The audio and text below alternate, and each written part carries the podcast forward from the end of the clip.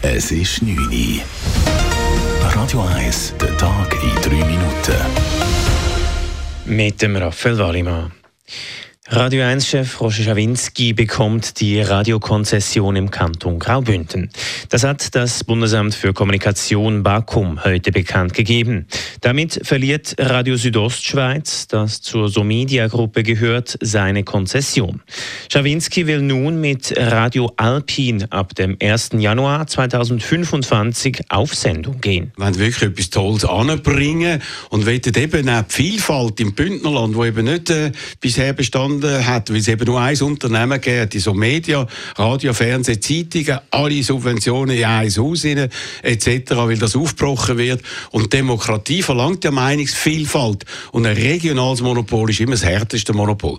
Das tun wir jetzt aufbrechen. Laut dem Bakum hat Radio Alpin mit seiner Bewerbung besser abgeschnitten als Radio Südostschweiz. Insbesondere bei Kriterien zum Informationsauftrag habe Radio Alpin überzeugt. Der 79-jährige Serbe, der in Winterthur die Tochter seines Enkels getötet hat, wird wegen Mordes verurteilt.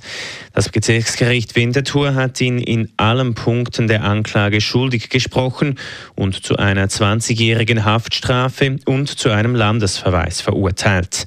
Der Mann hatte vor drei Jahren die Frau seines Enkels in Winterthur mit einem Revolver erschossen. Die damals 32-jährige wollte ihren Mann verlassen und zog zusammen mit den gemeinsamen drei Kindern von Serbien in die Schweiz. Der Verurteilte sagte vor Gericht aus, dass ihn die Frau mit einem Messer bedroht habe und er in Notwehr gehandelt habe. Allerdings wurde kein Messer am Tatort gefunden. Der Schweizer Überflieger Marco Odermatt feiert endlich seinen ersten Abfahrtssieg im Weltcup. Odermatt war bei der verkürzten Abfahrt von Wengen beinahe sechs Zehntel schneller als der zweitplatzierte Franzose Cyprien Sarrazin.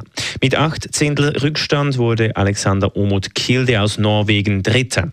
Dass es nach elf Podestplätzen in der Abfahrt nun endlich mit einem Sieg geklappt hat, sei eine große Freude, sagte Odermatt nach dem Rennen gegenüber SRF. Ja, es ist jetzt so manchmal so knapp und jetzt äh, habe schon gemerkt, es fehlt eigentlich nicht mehr viel und darum habe ich heute äh, ja, Vollgas gegeben, wieder viel riskiert im Brückli und alles perfekt getroffen und darum äh, freue ich mich riesig.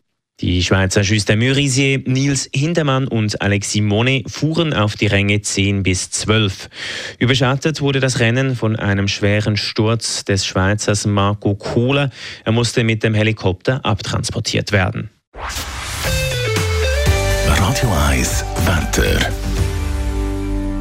Morgen gibt es einen recht sonnigen Tag. Zum Teil hat es aber ein paar Hochnebelfelder, vor allem Richtung Oberland. Im Verlauf des Tages sollten die sich aber auflösen. Die Temperaturen sind morgen um den Gefrierpunkt. Das war der Tag in drei Minuten.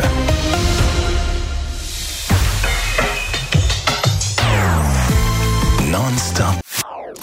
Das ist ein Radio 1 Podcast. Mehr Informationen auf radio1.ch.